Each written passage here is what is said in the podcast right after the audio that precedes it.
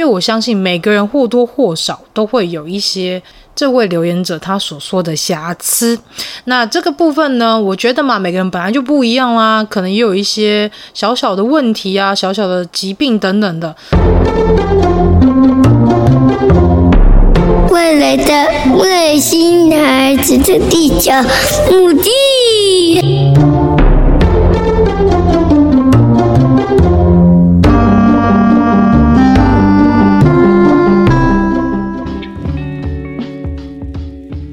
嗨，大家好，欢迎大家收听本周的《外星孩子的地球日记》，我是地球妈妈。这一集要回归到地球妈妈自己本身，所以要来跟大家聊聊有关于，就是因为这阵子开始想说要去 D 卡发文，那发的文呢也是有关于我生了这样一个特别的孩子的一个故事，那也希望能够透过故事来去唤起更多年轻的朋友，甚至是呃比较年轻的妈妈们来一起来重视有关于像是呃产前的检查以及在在呃产后的一些注意事项等等的，那也刚好因为这两篇文，然后陆陆续续有收到蛮多的一些问题跟私讯。那透过这一集，也想要跟大家聊聊关于这些问题，我的看法是什么呢？首先呢，要先跟大家做一个简单的前提概要啦，因为大家都知道我们家是有一个外星孩子嘛，而且是在怀孕的过程中啊，就透过高层次以及羊膜穿刺羊水晶片的过程中去发现我们家的 Elton 是有基因上的缺失。当然前后的故事我就不多说，因为其实在 EP One 跟 EP 十一就能够听到整段的故事以及比较详细的一个内容。等等的，所以如果说大家真的对我们家的孩子有一些呃产前的所遇到的一些遭遇，那也不妨呢就去听听第 EP 十一集以及第一集这两集，就可以来去很了解的清楚知道说，究竟地球妈妈在产下这个孩子之前所遇到什么样的状况哦。所以也因为这样子，我非常希望能够跟每个未来妈妈以及即将成为妈妈或是正在怀孕的妈妈说，高层次以及侵入或是非侵入性的染色体检查真的十分十分十分重要。其实这一阵子啊，在将近一年的时间以内啊，我们的赖匿名社群“地球妈妈战队”呢，来了不少的家长，那其中也有一些专业的治疗师、社工及特教老师，甚至有医生师在里面，甚至呢，也有像是成人患者会在里面告诉大家说，呃，他自己的一些经历以及他的生长过程中所遇到的一些问题。当然呢，除了自己的社群之外，我也是加了一些像是特殊儿的家庭社群，或者是像呃一些社团等等的。那也因为这样，我后来才发现有这么多人，就是大概将近八九成的一些几率，居然是在产。产检过程中没有做高层次或者没有做染色体检查，也因为没有做这些些检查，所以才导致于孩子在出生后发生的任何的情况或者是状况，就必须得要后续再透过抽血或者是做各种侵入性的治疗或者是检查的方式来去溯源，找出这个原因是什么。那所以不仅是花上很多的时间，更是要花上一笔蛮高昂的费用。用，那也因为这样的关系，这根本也是在提醒大家说，产前的检查真的非常重要。除了一般呢，像是一些呃健保给付的基本的检查之外呢，我觉得更重要的是，有些自费的检查，也是希望每个家长、每个年轻的妈妈，或是正在怀孕的妈妈们，都能去重视这个自费的检查哦。当然，有人问我啊，到底高层次？是在做什么样的检查呢？不就是可以看到小孩子外表像谁吗？的确，我们都可以从高层次去看到这个胎儿未来，他可能长得像爸爸、像妈妈，或者是像叔叔啊，或者是像呃亲朋好友之类的。但是呢，我觉得高层次这个检查最主要的原因是要来去检查孩子的器官，以及他的四肢、脑部啊，或者是各方面的血流，以及呢，就是在产妇的子宫状况，例如说脐带供血的功能。是否正常啊，以及也可以从中去发现宝宝在肚子里面透过胎盘所吸收的营养，他那个脐带的血流状况就可以非常清楚的了解小朋友。这个胎儿呢，它在我们的肚子里面所吸收的营养的一些状况，其实都可以从高层次来去了解。那除此之外呢，高层次更是能够做一些比较细微的检查啊、例如说，像有些妈妈可能真的有经济上的考量，因为毕竟像是呃侵入性或是非侵入性的染色体检查，它的费用真的是也是蛮高的。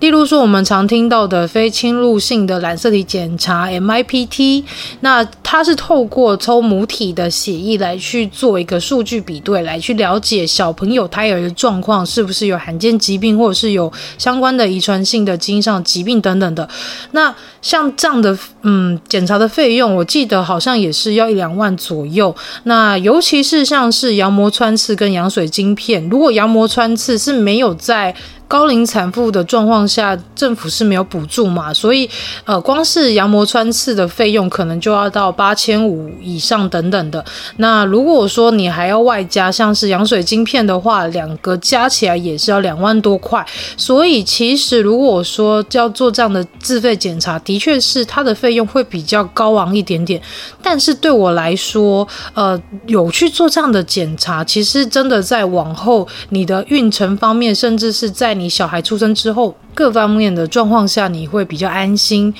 所以啊，如果真的呃不想花那么高昂的费用来去做这样的自费检查染色体的基因筛检的话，那我觉得高层次真的是非常必要去做的检查之一哦。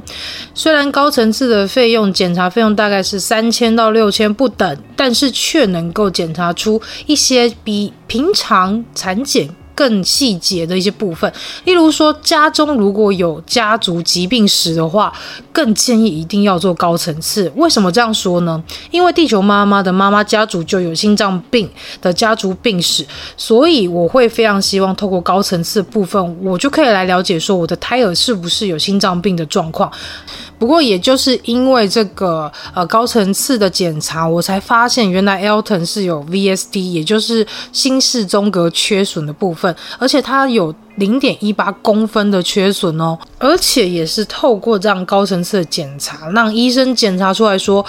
呃，疑似小孩子可能有基因上的一些问题，那也透过这样的指标来去了解说小朋友是不是有可能是罕见疾病的患者。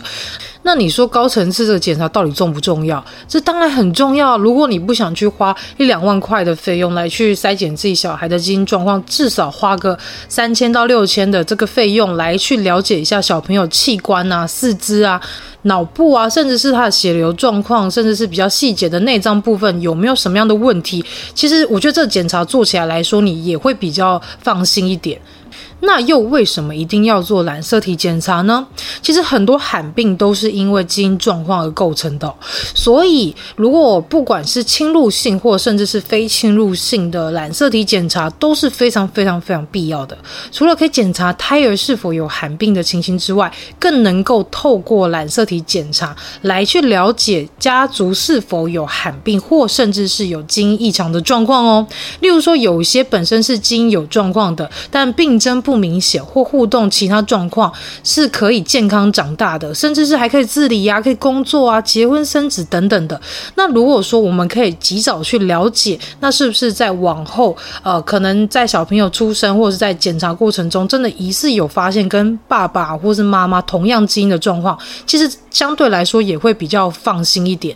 所以我在 d 卡上面就有看到有人问我说：“那这样是不是要做婚前的基因筛检？”当然呢，如果你婚前能够做基因筛检，这当然也是更好的。毕竟你可以了解双方的家庭的一些基因状况。所以如果有能做，有机会能够去做这样的一个婚前的健康检查、基因筛检的话，其实我觉得也是非常建议的。那当然呢，除了婚前的这个健检之外，我觉得婚后有关于怀孕的之后。的一些呃染色体检查也是非常必要的，因为你如果只做了婚前的基因筛检，你确保就是啊、爸爸妈妈本身的基因状况都是健康的，都是呃很正常啊，没有什么太大的状况等等的。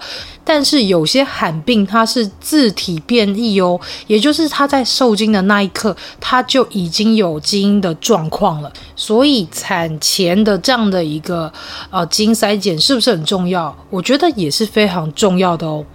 接下来呢，就来看看地球妈妈在 d c a r 上面所遇到哪些朋友问的一些问题，然后我是怎么样来去做解答的喽。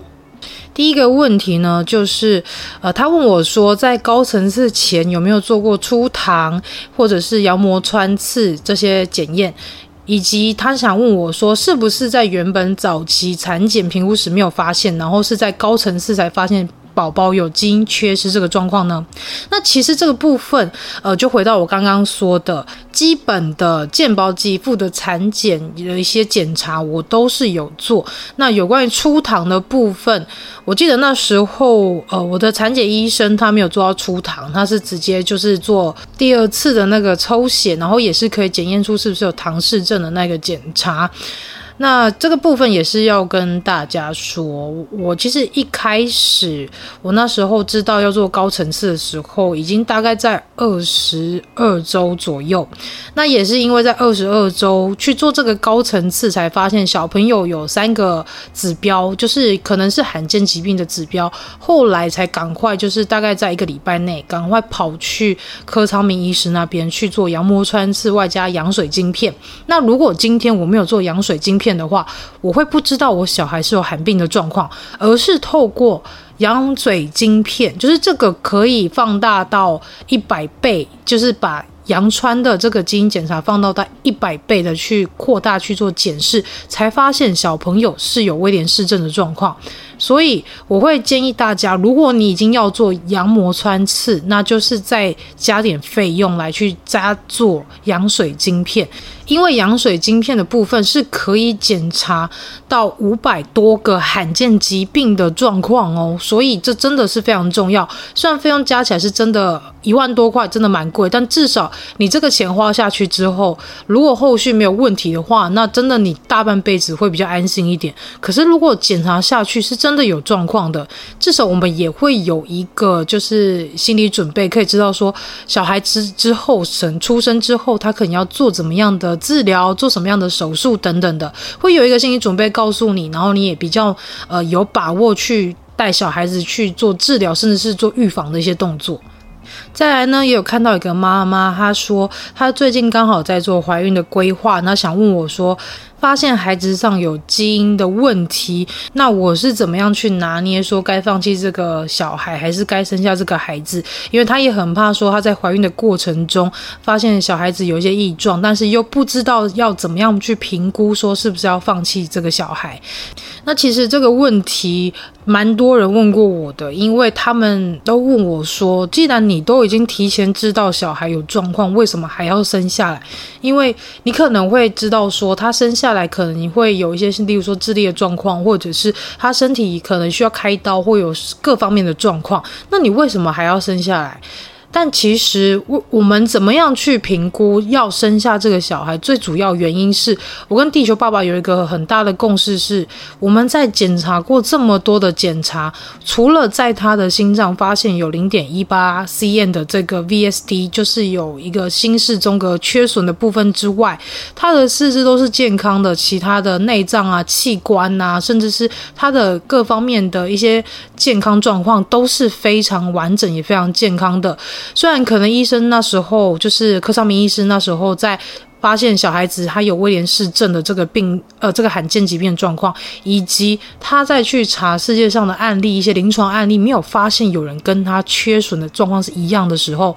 他也有跟我们说他。没有办法完全保证说这个小孩生下来是不是就完全正常啊？因为他缺损的状况很小，他也是很嗯非常的保守跟我们说，也许小孩子他可能会有智力上的问题，那可能会有发展迟缓的问题，那可能他也会也会有一些呃威廉氏症的一些典型的一些病症，或是有一些社交上的状况。没错，在我们生下他之后，的确有发现他有。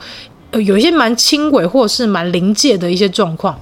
但如果我们就因为这样子，然后就放弃他了，我觉得也是蛮可惜的。甚至那时候，我记得我产检医生告诉我一句话，他说：“无论这个孩子他是否有什么样的状况，他都是上帝给你的一份礼物。”哦，虽然我跟医生的信仰不不一样，但是他这句话也是蛮深深的打动我的。甚至我也因为这句话而感觉到说。嗯，那如果小朋友的确他没有什么样很严重的状况，没有严重到医生说要我们就是终止他的生命的话，那为什么我们要拿掉他呢？但反之，如果我今天在产检的过程中发现小孩子他可能一出生就要面对很多的治疗，那甚至是他可能有多重器官衰竭的问题，甚至是有重大基因缺损的话，那也许我们会重新考虑说。呃，是不是要留下这个孩子？毕竟我想到的是，当他一出生就面对这么多的一些身体上的痛苦，或者甚至是他可能他的寿命也没有办法延续很久的话，那也许我们就会重新再考虑跟思考，说是不是要留下他。不过我这边想要跟大家分享一部日剧，就是《产科医红鸟》，但是我要劝每一个孕妇不要在你怀孕的时候看，因为你真会哭得很惨。因为它里面真的有太多太多，就是怀孕后你会发生的一些状况，甚至是高危险妊娠的状况。不过，它其实里面有很多像有关于爱呀、啊，有关于像是呃妈妈跟孩子之间的连接，以及医生他想要去保护孩子、保护胎儿、保护妈妈的那个心情，其实你看的会非常非常的热血沸腾。那我想要提到的是，我曾经在《产科医红鸟》的这部日剧中，我有看到有一集，他是在说有一个妈妈因为产检就确定孩子是唐氏症的部分。那其实你在看他剧中他的那些心路历程，他。在那边天人交战，在那边决定说我到底要不要拿掉这个孩子的时候，他这件事情本身就是一件非常非常难的事情。但如果说你已经准备好了，你也已经知道说，如果我生下他，那他之后可能会有一些政，例如说政府可能会有一些相关的一些辅助、一些协助，那甚至是可能在社会上也有很多的帮助跟帮忙的话。如果你已经找好各方面的这些资料跟资源的话，也许给孩子一个机会，让他降落到地球上，我觉得这也是为这世界多添一点色彩，这也是一件很棒的事情。当然，我觉得这件事情的确也要让呃每个爸妈去好好的思考跟考量，说如果我今天真的生下，或者甚至是他我怀到了一个是有一个罕见疾病的一个孩子的话。我到底要不要生下他？那其实每个人评估的点也不一样，但就我们来说，他既然身体都是健康的，那我们为什么就不把他生下来，好好的照顾他呢？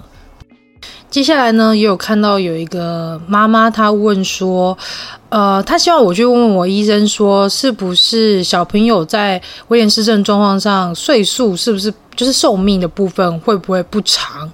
那因为他说他身边也有威廉氏症的小朋友，那产检高层次的时候都没有验出来，甚至是在羊膜穿刺也没有认出来。但是我觉得要再跟大家说，羊膜穿刺是测不到威廉氏症，像这种罕见的微小基因缺失的这些罕见疾病，所以大家呢一定要加做羊水晶片。你透过羊膜穿刺加上羊水晶片，你才有办法去确保孩子是不是真的会有患上罕见疾病的状况，那其实这个问题，我的回答就是，呃，如果是说以典型的罕病儿童，就是他会合并多项身体或者器官上的障碍，或是重大的缺损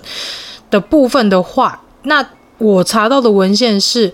可能他在寿命大概在二三十岁左右。那因为 Elton 他的状况，他是微小基因缺失。那在缺失的基因上，其实只是 lost 掉一个，就是社交部分的一个社交能力的一个基因。虽然医生也没有办法完全确认之后的一个影响或状况啦，但医生看孩子身体状况一直都是蛮健康的，然后器官也都很正常，所以他也没有跟我们提过说，呃，有关于呃孩子可能他的寿命。大概会多长啊？因为毕竟 Elton 他的部分不是很典型的罕见疾病的患者。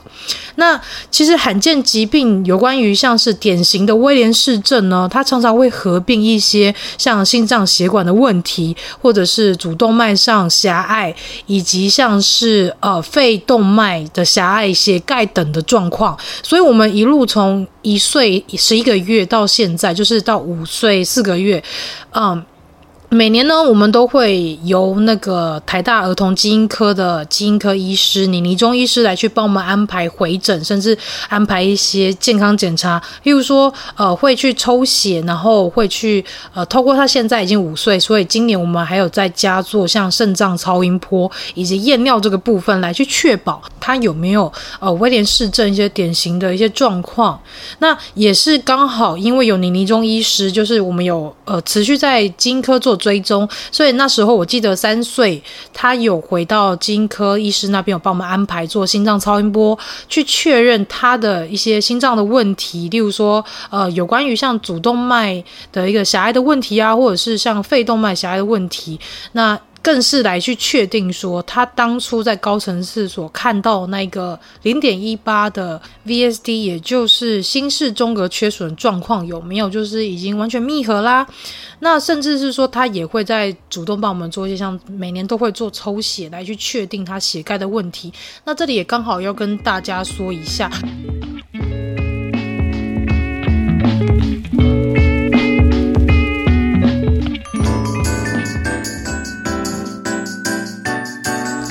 息一下，马上回来。Hello，喜欢我们外星孩子的地球日记节目的朋友，欢迎 Apple Podcasts Mr. Bus 给我们五星评价并留言给我们哦，并分享给所有的朋友们。如果从不同的平台收听到我们节目的朋友呢，也欢迎到 IG 私讯地球妈妈来跟地球妈妈聊天互动哦。更欢迎家有特殊儿童家长或是想认识不同特质的朋友呢，还是想跟地球妈妈一起用正能量爆棚的朋友，一起加入赖社群，搜寻地球妈妈战队就可以找到我们喽。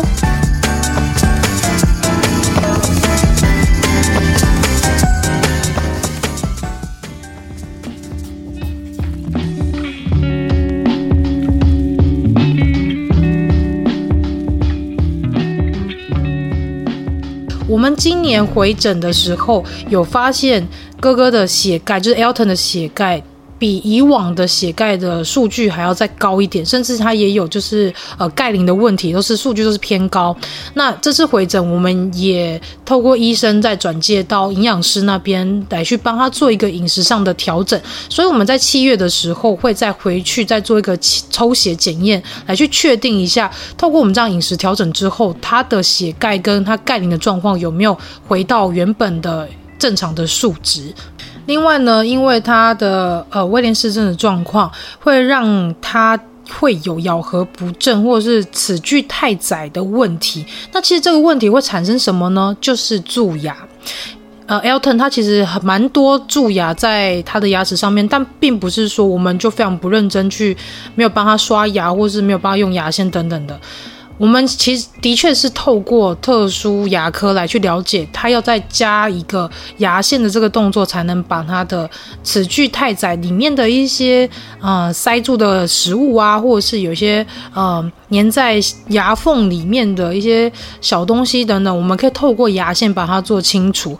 哦，后来呢，我们也是透过非常认真，然后更加卖力的去帮他做牙线以及做呃刷牙的这个动作之后呢，我们非常开心的在这次回诊，医生没有再帮他做一些像补蛀牙或者是其他的状况，因为医生说他这次回诊的状况牙齿非常的好，而且当初他在帮 Elton 做的那个补补牙的那个东西也。就是非常完整，也没有，例如说缺角或任何的状况，所以这次医生就只有帮他做涂氟而已。那 Elton 他也非常勇敢，虽然他上诊疗台有哭一下下。那我在这边也跟大家解释一下，什么叫做特殊牙科。那其实全省呢，在一些医院里面，他们都有特殊牙科。那特殊牙科就是给一些像是身心障碍的患者，或者是领有身心手册，或者是像有些呃年长老人家，他嗯在看牙齿比较不方便，那他就可以去看。特殊牙科来去解决他的牙齿的问题。那为什么会要去做特殊牙科这个回诊，或是去看特殊牙科呢？呃，如果大家知道的话，其实一般的像是呃有一些特殊状况的小朋友，像罕病的小朋友，或是像呃身心障碍的小朋友，或者是说像自闭症啊，他就是在呃身体的那个敏感度比较高的状况下，其实比较难去帮他做治疗。那也因为这样子，所以在呃特殊牙科回诊上，Elton 他其实是用包绑的方式来去让他在诊疗。台上面不会乱动，让医生方便去检查跟治疗他的牙齿。虽然说这样听起来你会觉得，嗯，蛮不人道，但说实在，如果你没有去做这样的动作的话，你也很难就是确保说小孩在治疗过程中是不是会乱动，然后可能误伤到其他的器官，或者是误伤到他的呃其他身体部分等等的。其实除了这些问题之外，呃，我有收到很多的鼓励、很多的安慰，以及很多的我觉得是非常棒的一个一些回馈。例如说，里面像有一些社工啊，有一些治疗师，有一些医师，他们的回复都让我知道说，我正在做一件嗯非常。可以帮助到人的事情，甚至可以鼓舞到每一个特殊儿家长的一些心声。但是，我是真的非常希望说，透过节目的这样的一个安排，以及啊、嗯，我们在社群上的一些图文，都能够让更多人一起来重视有关于像是外星孩子的这个议题。虽然我在这些 D 卡上面留言，也有看到有一则留言说，呃。叫什么外星孩子啊？有瑕疵就说有瑕疵啊！但是我觉得这个留言，我刚开始看到的时候，我并不是非常的在意，我也没有很生气。嗯，因为可能我从小就是斜视患者的关系吧，所以嗯，对我来说，要去说瑕疵跟外星孩子这件事情，的确，外星孩子是一个比较美化，但是也不能因为这样子就。把他们贴上，他们是有瑕疵的状况，因为我相信每个人或多或少都会有一些这位留言者他所说的瑕疵。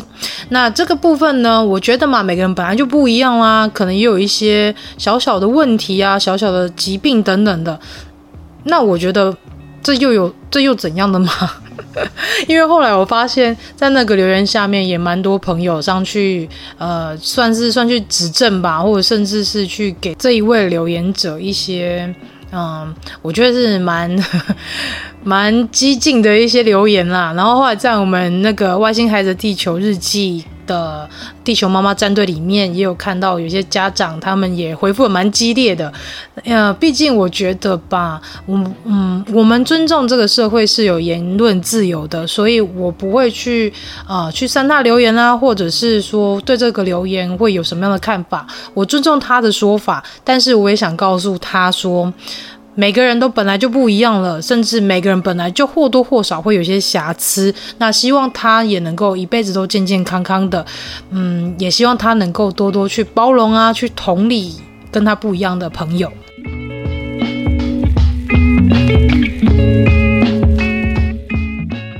那最后呢，其实也想要来宣导一件事情，虽然这跟呃育儿啊、跟亲子没有相关，但是我觉得这也是大家必须得要去。重视的一个问题，我相信大家都有在追剧吧，尤其是最近《华灯初上》第三季出来之后，大家应该都会疯狂去追剧啊，或者是看剧等等的。那呃，我想跟大家说，尤其在三月十一号那个影集《初勇》这个剧组，他们在苗栗神仙谷取景拍摄的时候，因为在收工时候有两位工作人员不幸摔落溪谷，然后导致意外身亡这件事件，呃，包含一位摄影师跟一位收音师。是那其实，在报道中是被误植说是摄影助理，但其实他本身是一个收音师。那这件事情其实它反映出来的是有关于在影视拍摄的职业安全跟劳动权益的状况上。所以也是希望大家去了解跟重视我们在看的每一部剧的背后，这些摄影团队们，他们可能是冒上很大的风险来去拍摄这些作品。那也是希望大家去重视这样的议题。那为什么地球妈妈会想要谈这个问题？主要是因为为地球妈妈本身是大众传播系毕业的，那也曾经在剧组里面工作过，担任制片啊，甚至是担任呃像摄影助理啊，像是企划等等的工作。所以其实我们也很清楚说，在拍摄一些作品，有时候。难免会去一些比较危险的地方，那甚至是我们会去了解说，其实在这个劳工权益上，或者在职业安全上，并不是有很多很详细或者是很安全的一些策略来去确保这些拍摄人员的安全。所以也希望大家能够来去重视这样的问题。毕竟我们也不清楚说未来我们孩子是不是也会从事像是影剧工作等等的。那当然，如果有一个比较安全的职业就业环境的话，那也许对我们来说也是比较安。新的哦，那我们今天呢，这一集就到这边结束啦。如果你有更多的问题，或者有什么想法想要来交流的话，都欢迎上外星孩子的地球日记 IG，或甚至是加入我们地球妈妈战队来跟我们一起互动聊天喽。那我们下周外星孩子地球日记再见喽，拜拜。